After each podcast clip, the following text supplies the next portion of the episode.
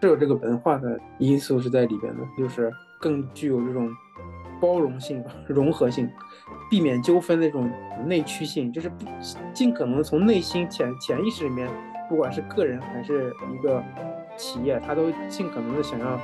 避免这种冲突性的事件出发生。整体上来说，虽然在缺，但是呢。并不是真的是用工荒，就是缺人是着急，然后招不到人，呃，随便用招人这种感觉，没有到这种程度。就业人口的话，其实是稳中有增的。那如果是对这个，比如说 IT 行业有兴趣的，然后还不想呃被 被那么容易裁员的话，日本可能是一个比较适合划船的地方。那好，嗯，那我们今天主要就聊一下这个东京打工人的真实生活，在当前这种经济衰退的背景下，就像我们之前一直认为的日本的终身雇佣制是否依然存在？然后另外可能丽桑再补充一些自己在这边东京工作的一些真实感受和我们就认为的刻板印象之间的一些差异。OK，那丽桑我们从哪开始？对，就是说，呃，首先分。几个层面吧，我觉得第一个层面就是国情层面，就是关于那日本从法律上面来说，是不是支持像呃裁员啊、公司裁员这种东西，是是不是有法律的可行性？那答案其实简短的说是可以的，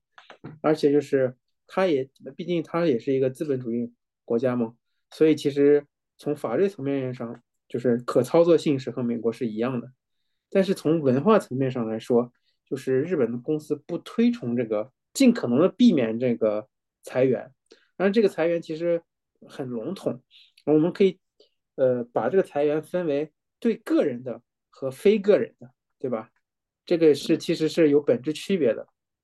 从各不同不同的层面上，其实都有它的一定的因素。日本的劳务法其实并不是一个法律，它是一系列法律，有挺多的法律。然后，但其中比较有名的就是。就叫劳务三法，包含三个法，一个叫劳动基准法，还有一个叫劳动组合法，还有一个叫劳动关系调整法。呃，这个法律的名字其实基本上大家听了名字也能猜个一一知半解，就是劳动基准法，就是说它规定一个基本的框架，比如说，嗯，一年工作多少天，必须有多少天休息，然后一个月要要有多少多少天的工作时间。然后多少个小时的工作时间超过多少之后就是违法的，然后如果超过了，要保证不违法情况下要给多少的薪资啊，等等等等，这种基本的条件就是劳动基准法里面规定的一个这个劳动的框架。劳动组合法、关系调整法其实就是一些关于，比如说在日本就是组合，其实是日语叫 kumiai，就是这个呃像工会一样那种意义。所以其实这个劳动组合法就是像工会啊等等这种在和呃，法人就是在在和就是企业之间进行协调关系的时候，一些细则。但是说了说这么多，呃，结论上来说，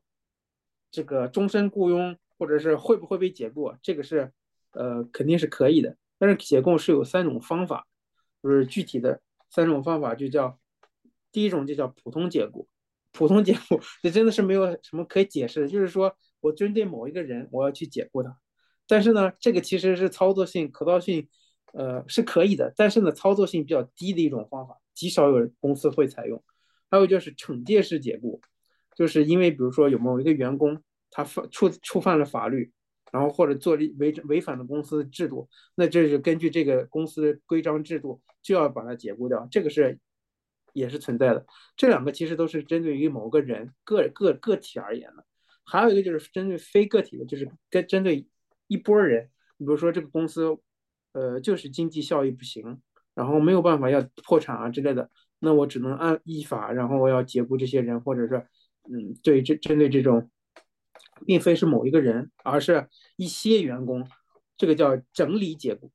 就是没有办法，只能裁员，就是公司其实面面临的一些，呃，公司自己的存亡的问题，这是情况下，这个是一种方法。所以，针对个人，刚刚我说的这个普通解雇的操作性是最低的。为什么呢？在日本呢，其实普通解雇就像某一个员工他的表现不是很好啊，或者业绩等等的评定表现不是很好，然后你想解雇他，从法律上来说这个可是可行的。但是呢，其实有一些东西就是很难量化的东西，经常会引出一些法律纠纷。比如说公司说把他裁了，然后因为他表现的怎么不好，或者但是一一旦引起法律纠纷，最后可能造成的大多数以前的案例都是，呃，被解雇的这个员工会上诉，搞搞搞成很大的一个事情，然后公司的业名誉也受到影响，最后可能还不了了之，或者是还要白搭进去赔偿这个员工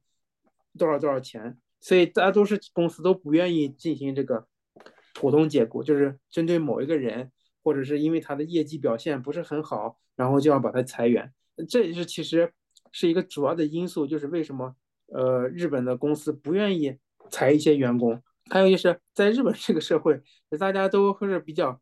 呃寻求稳的一种感觉，所以作为一个齿轮来说，很少有这种比如说做的比较出格的，然后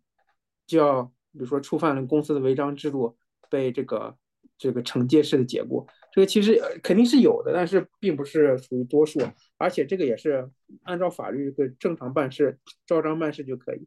所以整体上来说，这个针对个人这种解雇也是极个别的案例。如果是针对非个人这种情况呢，除非是公司经营经营不下去了，但是就像美国最近就是这种。哎，大型的 IT 公司，然后解雇。那你我不知道你有没有关注到一个信息，任天堂不是发布了消息，给他的员工都涨薪，对吧？Uniqlo 员工都涨薪，当然也有这个呃 marketing 的手段在里边。但是其实这也是他们呃日本的公司并不推推崇这个裁员这种方式来提高公司的业绩。他觉得与其说削减人力资源，可能有其他更好的方式来解决这种问题。所以这个社会从社会文化方方面来说，裁员这个事情也不被推崇。从国情层面，刚刚就是聊着说，从法律上可行，但是可能在社会文化上面，大家并没有那么呃觉得这是一个很常用的手段。但是你说会不会？但是我觉得我自己觉得是有，这个是和日本的经济挂钩。然后这很多公司如果都经营不下去的话，那它只能裁员，对吧？这是很现实的事情。日本像现在其实通货膨胀比较严重，不是最近鸡蛋都比较难买，呃，生活的各个方面，比如说油价那些的都是居高不下，所以短期的将来也有很多不不稳定因素在里边。所以总结下来的话是，日本它虽然在法律上是允许解雇的，但实际上的话，在真正的执行层面，然后大部分公司可能因为这种文化的原因，然后也有一些这种。就是纠纷担忧的原因，不太会进行像中国、美国这种针对个人的解雇。对。但是这种，比如说这个公司自己经营不善导致的系统性风险，就是整个公司经营不下去，那这个就没办法。这种事情呢，就只能就是肯定是有裁员。对，裁员。对。嗯，你刚说这个的话，我觉得就是他之所以不怎么裁员，一方面可能还是这个就文化的因素在，甚至我觉得这可能更主要一点。因为你比如说说这个纠纷这种的，其实在国内也是一样的。你比如说一些公司，然后会跟个人进行一些纠纷这种的。不过这个我觉得可能是在法律执行层面的一些差别了，就是在他有可能在在日本那边，他如果是法律特别保护个人的话，就是只要比如说出出现这种这这种纠纷，然后最终都是让个人获益这种的，那可能就是日本会更加不倾向于去去去解雇。中国这边的话，感觉整体就是，就是也很难说他在保障公司的利益，但是整整整体大家看到的新闻是一种五五开的一种感觉，就是有一些是企业胜诉，有一些是个人胜诉。但是如果说他在法律执行层面是类似的话，那我觉得可能文化的因素会影响更大一点，就是日本那边本身就更不倾向于去去做这种就是跟跟人正面冲突的事情，跟国民性有一定的关系。就。我觉得是有这个文化的这个因素是在里边的。从从本本整体上来说，就是更更具有这种包容性、融合性，呃，避免纠纷那种，这叫什么内驱性？就是不尽可能从内心潜潜意识里面，不管是个人还是一个企业，他都尽可能的想要避免这种冲突性的那个事件出发生，因为这样的话，其实带来。很多时候如果突然一个出现一个这个事件，其实是会引起很多社会关注，然后对他们的业绩都是有会有很大的影响。嗯，最近有一个事情，我带一个小例子，这个日本那个很有名的一个连锁店的这个回转寿司，呃，叫库拉斯寿司啊啊，库拉斯我知道，吃过很多次。对，嗯，我不知道国内有没有报道啊，就是最近。有一个高中生，他在这个 YouTube 上面这种视频平台上面就发布了他去这个寿司店回转寿司，就吃寿司的一段视频。他就拍的就是他吃寿司的时候，还用他的自己的舌头去舔那个酱油那个瓶子。然后这个其实是大家公共使用的东西，对吧？然后这个一下就给燃爆了，你知道吗？这个库 库拉寿司这个公司，它的股价 一下就掉了一百八十亿。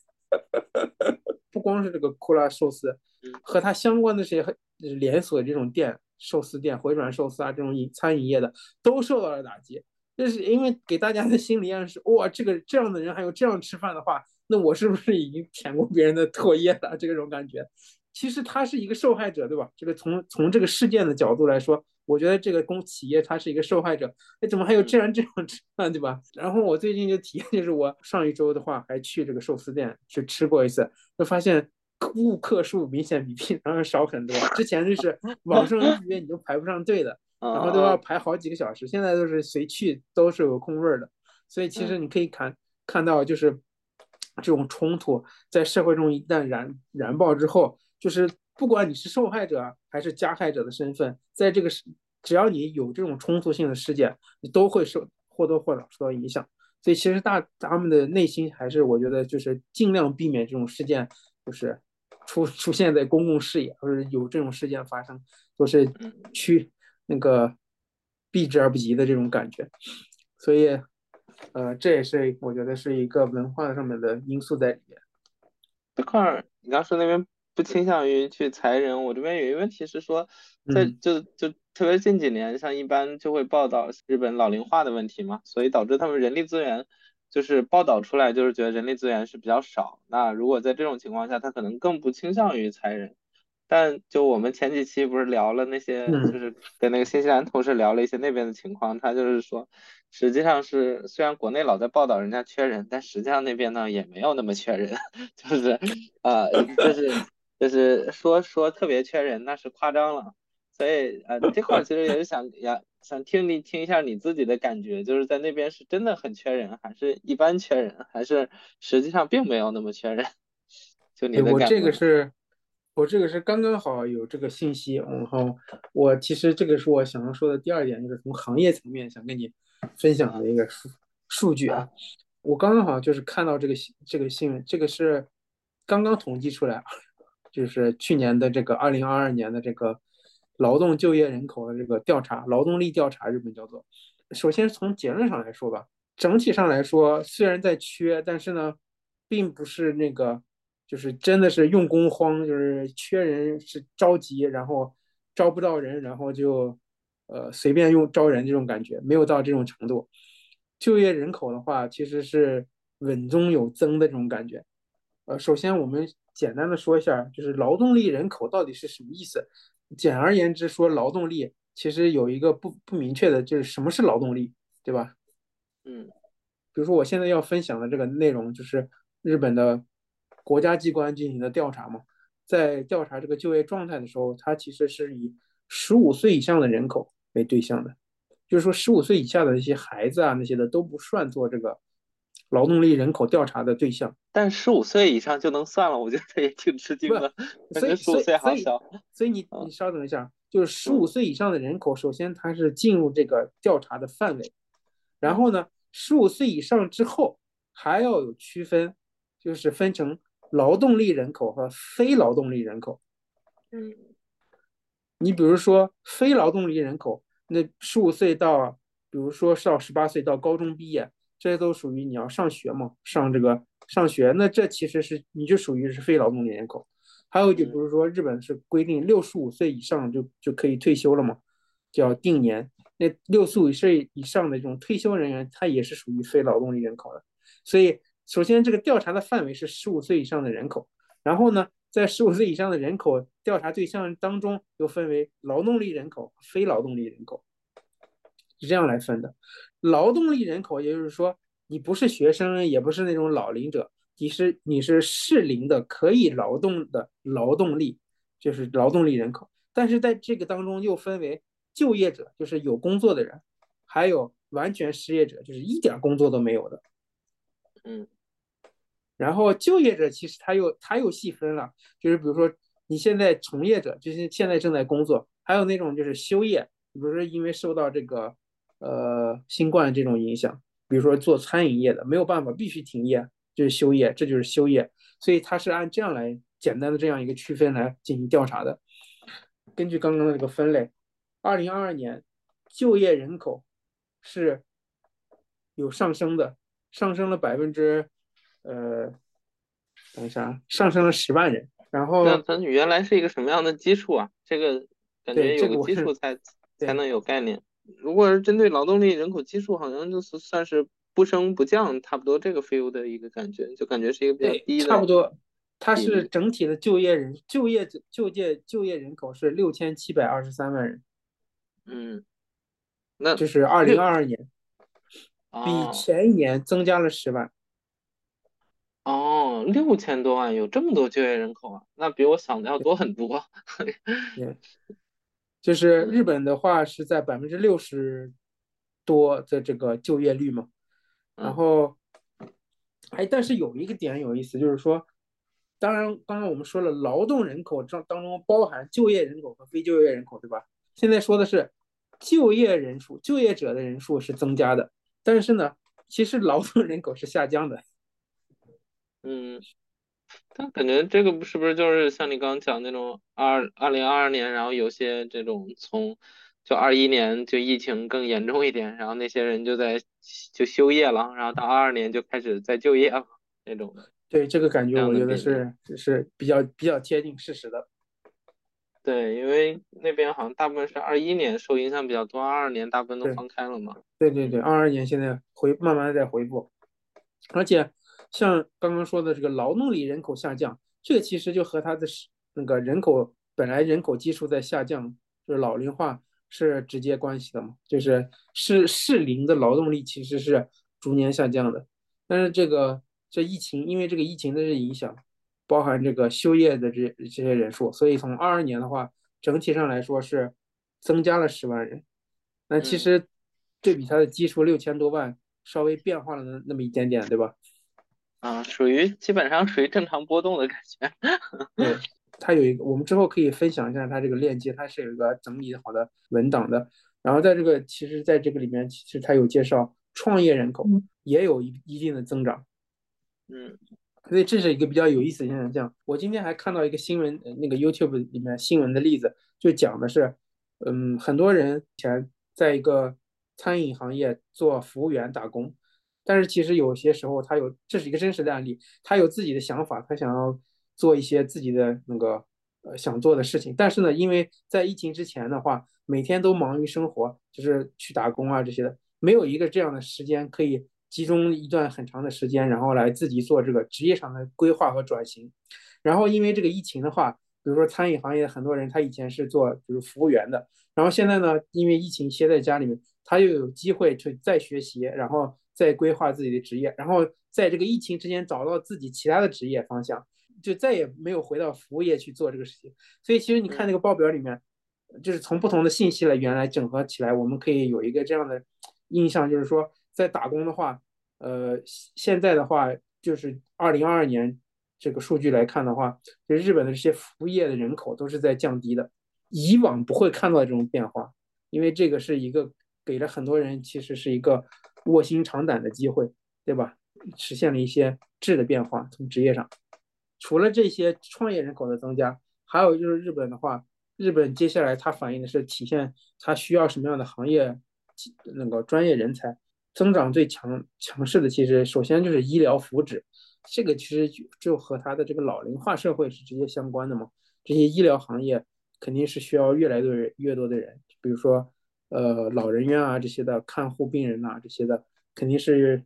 呃需要越来越多。还有一个就是特别突出，就是报告里面讲的叫情报信息业、情报通信业。在日本的话，日语里面情报其实就是我们的信息技术，就是 IT 行业，然后软件开发这些的行业。所以这个其实说明它也是有很大的缺口，需要这种。我们之前有节目里面有聊过，日本要是它的现在的这个首相要实现这个田园数字田园都市这个构想，对吧？那其实整体的社会，不论是不论是政府啊，或者是企业，都想在在这个已有的基础之上，行业基础上进行这个数字转型嘛。那这个肯定是需要大量的这种 IT 行业的从事从业人员，所以这个其实是它的那个呃一个比较突出的变化。相比来说，就是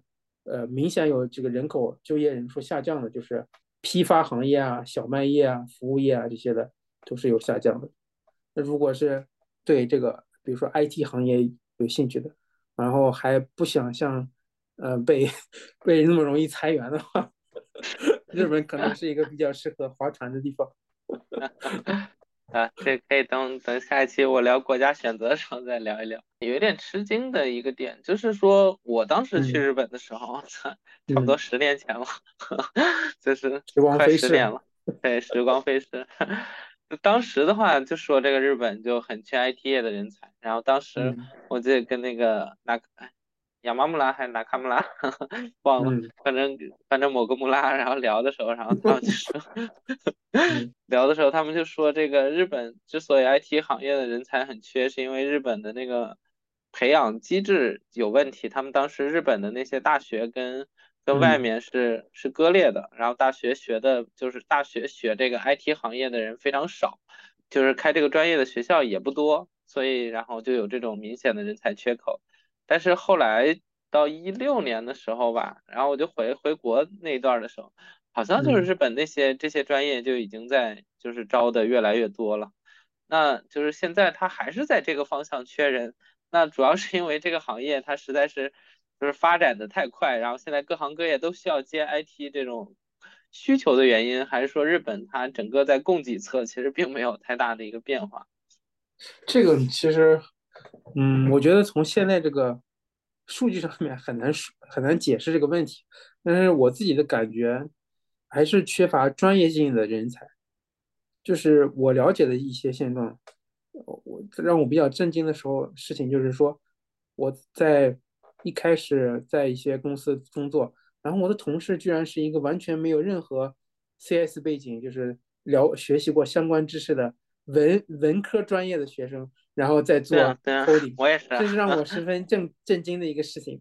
所以这个我觉得，呃，为什么他到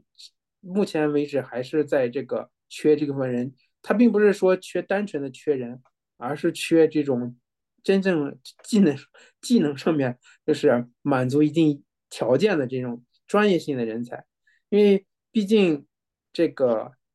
四年的这种专业性的训练，或者甚至六年的专业训练，不是那么个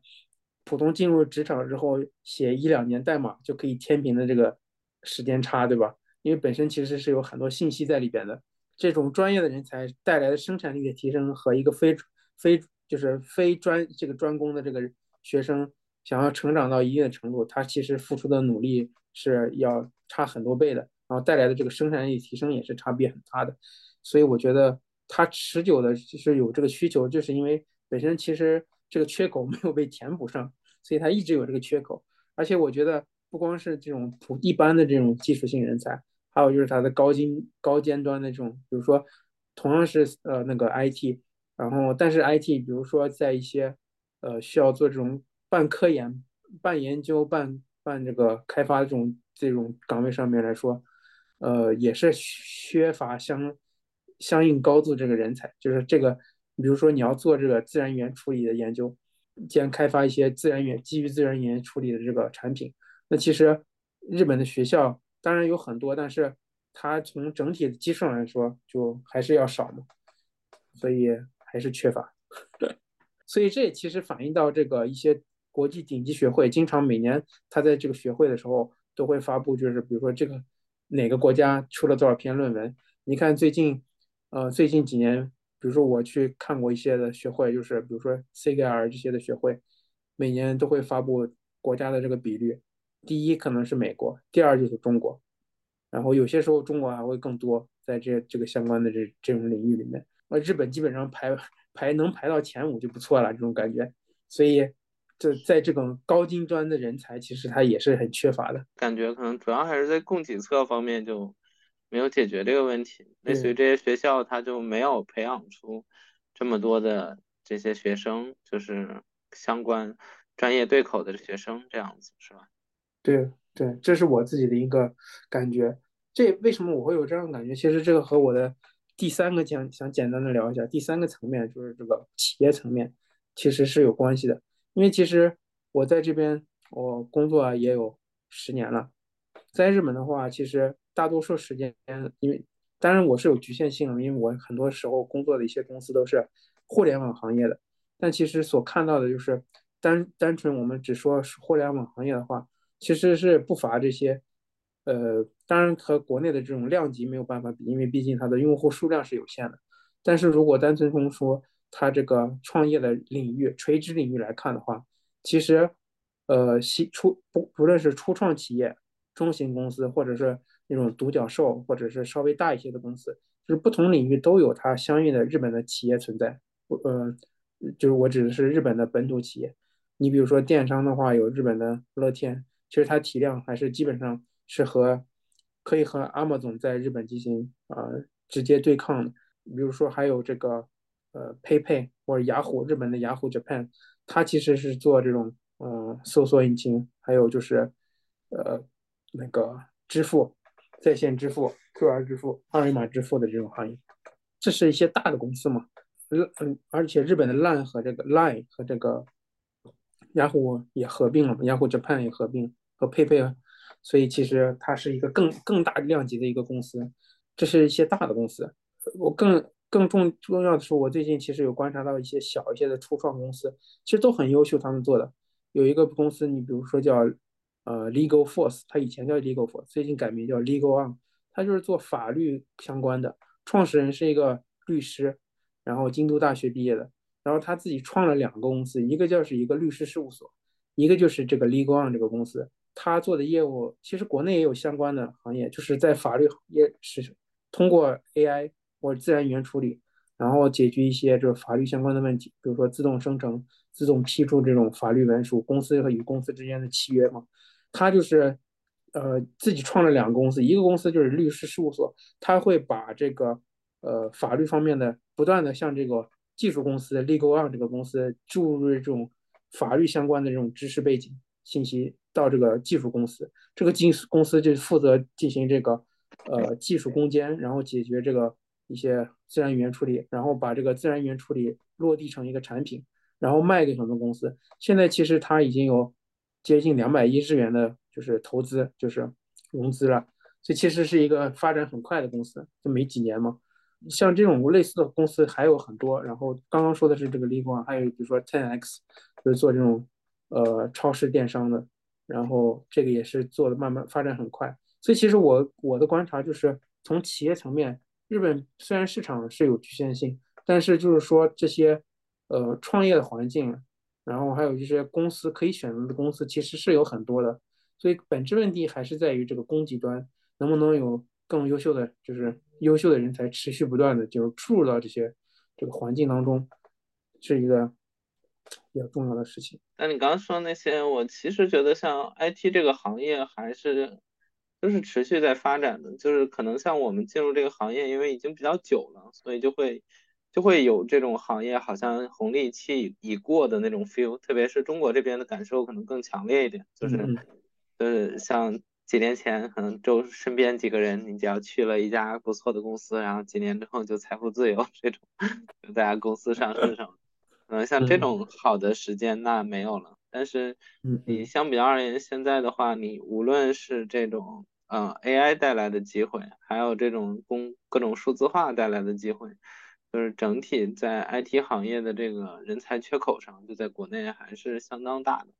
所以从就从薪资收入上也能看得出来，就是因为它跟日本不同的是，中国这边其实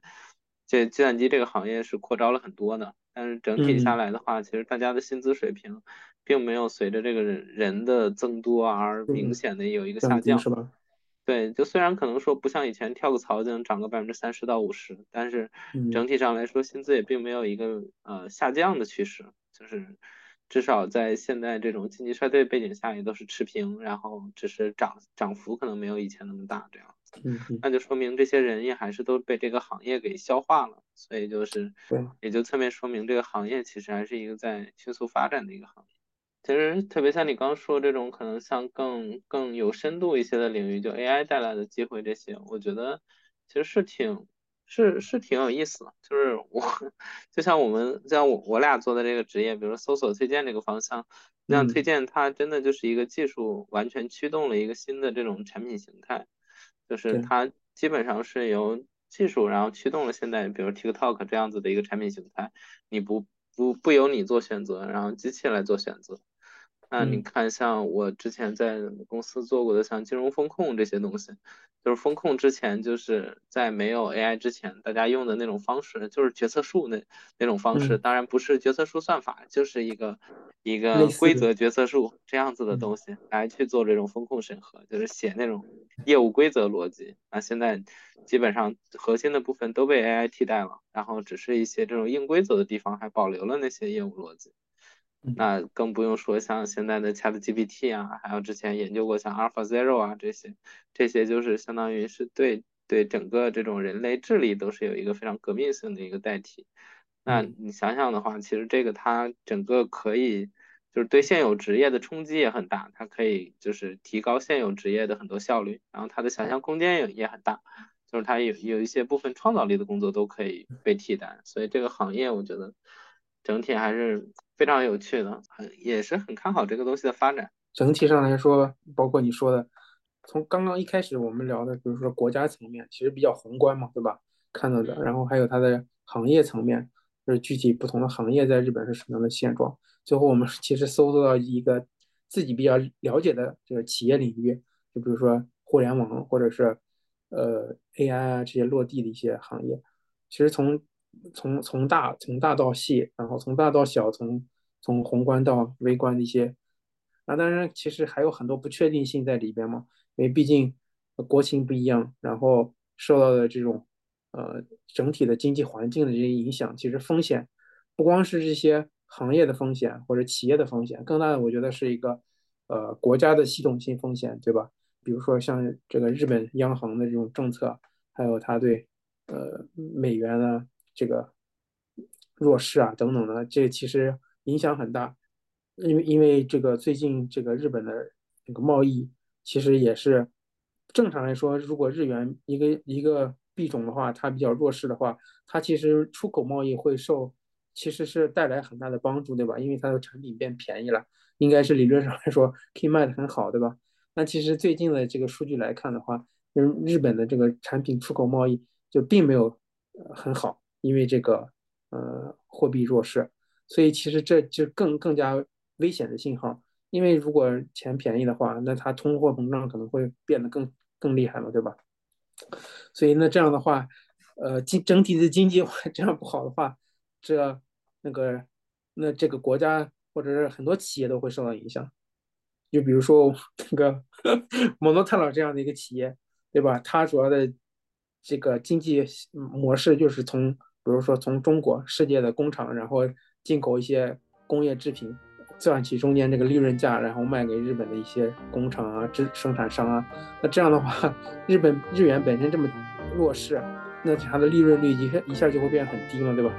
你其实前景受到影响的企业会有很多，只是目前可能短暂没有体现体现那么强烈。那我觉得慢这个效果在慢慢的在体现，所以未来其实不是很明朗。